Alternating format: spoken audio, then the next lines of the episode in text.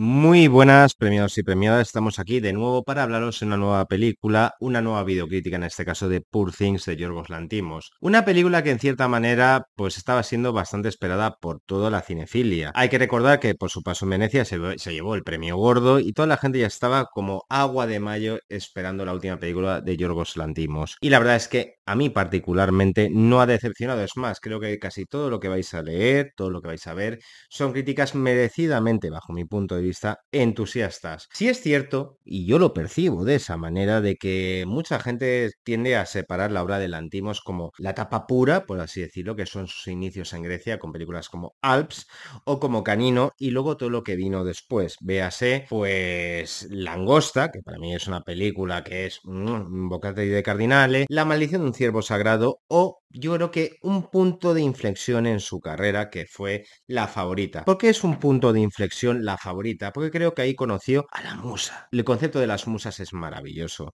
Y en este caso, Emma Stone, una actriz que sobra recordar que más allá de La La Land, Cruella, aunque en Cruella, por cierto, comparte guionista con el guionista de la favorita y la presente Poor Things. Pues una, una actriz que ha tomado riesgos, riesgos de que ser más allá de la nueva novia de América. Y en cierta manera este idilio cinematográfico que ha creado con Lantimos, pues estamos de enhorabuena y larga vida a la misma. Todo hay que decirlo que después de, mientras que yo estoy grabando esta crítica, les ha dado tiempo, no me digáis cómo, a rodar dos películas más que pues habrá que esperar. Por tanto, no creo que haya que hacer esa separación tan ardua de Lantimos puro, Lantimos mainstream, porque me parece que es inocuo, fundamentalmente porque todas sus películas tienen una temática en la base, en la esencia,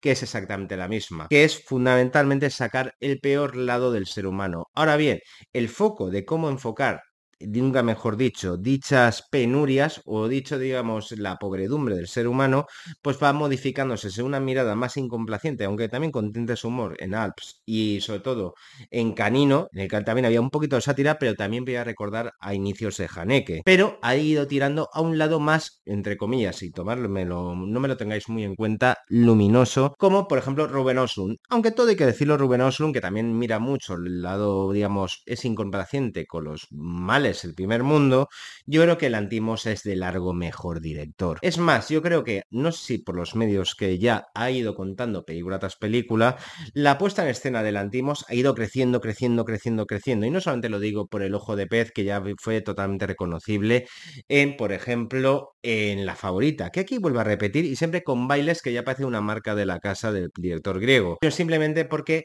ha depurado y que es un director sin complejos a la hora de mirar a directores como por ejemplo Terry Gilliam o qué demonios Tim Burton a la hora de tocar un tema por ejemplo de la reconstrucción del mito de Frankenstein, eh, pero en este caso feminista y en el cuerpo de una mujer. Una mujer, nunca mejor dicho, una monstrua, y qué monstrua de actriz es Emma Stone, que se levanta como aquel que dice, nace en el cuerpo de una mujer, pero con la mentalidad de un bebé y que quiere descubrir mundo. Porque esto al final podríamos denominarlo, y lo siento Bludani, como una coming of age muy bizarra, muy loca y sobre todo muy incomplaciente con, repito, el peor lado del ser humano, con nuestras inseguridades en el cual a ti como espectador te va a estar retando constantemente. Porque yo particularmente, yo soy muy fanático de las películas que se cuestionan no solamente a sí mismas, y evidentemente esta película lo hace, sino también a ti como espectador. Evidentemente, pues como los gatillazos de los tíos con el tema del sexo, aquí no hay, y no voy a hacer spoilers,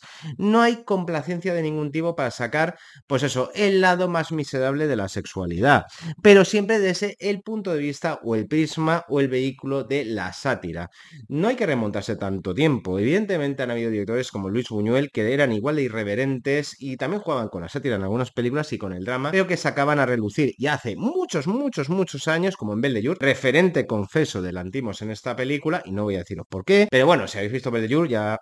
sabréis por dónde van los tiros. Pues evidentemente, pues parece que los seres humanos somos reincidentes en caer en los mismos errores, en las mismas inseguridades y en las mismas pobredumbres. Y eso lo Lantimos lo hace como nadie. Como nadie. Creo que Lantimos evidentemente tiene un sello totalmente autoral y es uno de los directores más relevantes en los últimos 30 años. Si bien es cierto de que tiene una musa, como vuelvo a repetir, que es Emma Stone. Esa reconstrucción del mito de Frankenstein está hecho por y para mi impresión, para ella. Es un vehículo de lucimiento con sello autoral. En Hollywood, bien arropado por secundarios de lujo como William Dafoe o Mark Ruffalo. Mark Ruffalo, por cierto, divertidísimo, que creo que ejemplifica mejor que nadie esas cosas, esas inseguridades y el peor lado, digamos, de el hombre. Porque aquí, digamos que Lantimos no tiene a la hora de hacer esta sátira ningún tipo de complacencia, ni con unos ni con otros. Aquí todo el mundo, dicho de otra manera, se puede ofender. De hecho, cuando salimos del pase, salimos con la incógnita real de que cómo iba a sentar en una película tan irreverente, pero por así decirlo,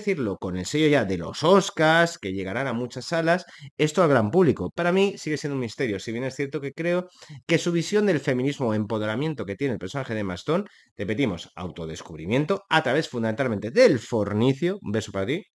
Alejandro, no sé cómo va a ser tomado, eso ya estaba en la novela original, y el final, desde luego, va a dejar a la gente pues con el culo torcido. Pero eso también es como, por ejemplo, cuando yo vi, y es bueno que hayan películas que rescaten, digamos, recuerdos de cinéfilos que también disfrutaron, por ejemplo, con películas como Belle de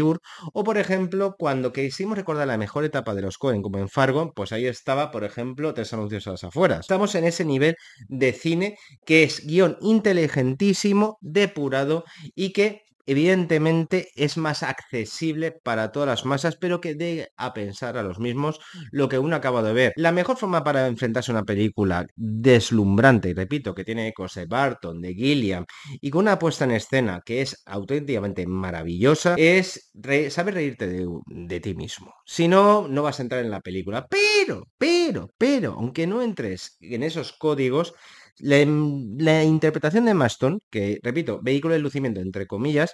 pocas actrices en el mundo pueden hacer este ejercicio o este idilio que tengo con el director de presentar una mujer, bueno, mejor dicho, una niña con el cuerpo de una mujer que va experimentando a través del sexo y va aprendiendo y va empoderándose y ante, como le dije a Fran de Más Cine, ante grandes conflictos, grandes preguntas, lo mejor es una buena carcajada para reírse de uno mismo. Es como los niños, los niños y los borrachos no mienten. Pues aquí evidentemente el tema de no mentir, pues es el gran valor de la película. Es el lado más luminoso del Antimos y cuando digo luminoso, también lo digo muy entre comillas, pues creo que será bienvenido por gran parte del espectro público porque creo que ha hecho evidentemente una de las películas del año. Y sobre todo, como llama Neguila, bienvenidos al sexo. El sexo aquí no es un artificio para llamar a la atención del público mainstream. Aunque mucha gente, yo ya sospecho Sospecho que mucha gente hará los titulares en medio, es decir, el desnudo, los desnudos de Emma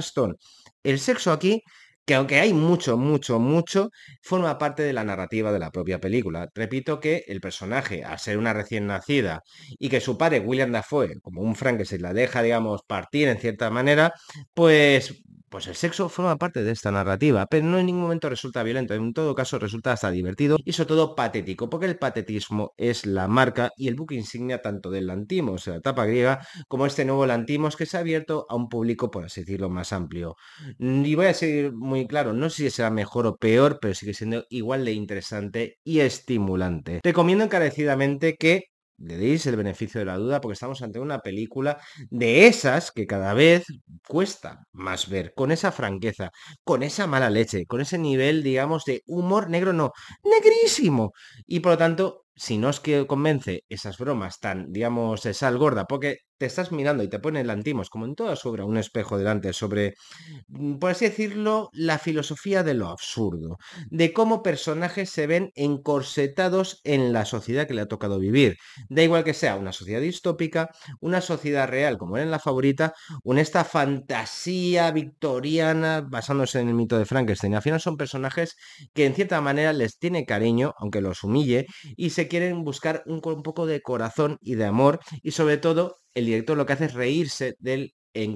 de ese corsé que aprieta a la sociedad en cada época que le ha tocado vivir. Buñuel lo sabía, evidentemente, y era igual de incómodo o más, si pones en contexto que las películas de Buñuel ya tienen más de 40 o 50 años, pero al final hablaban exactamente de lo mismo. Romper tabúes, los tabúes, y creo que el Antimos lo hace mejor que nadie, y espero que en este punto de su carrera siga teniendo una aliada tan poderosa y sobre todo tan brillante y tan maravillosa como es Emma Stone. Por eso mi calificación, sin haber hecho ningún tipo de spoiler, es que película Poor Things, por todo su reparto, por toda su mala baba y sobre todo por la cantidad de, digamos, de humor, humor, humor, humor y amor al cine que tiene y atesora el bueno del griego, no le puedo poner menos de cuatro estrellas. Y como consejo vital, a todos, seas quien seas, vengas a donde vengas, seas hater, seas lover en Twitter, de todo lo que sean las tendencias, disfruta de la película y sobre todo viva el fornicio y viva las Mogambo Party. Se os quiere y seguid yendo al cine.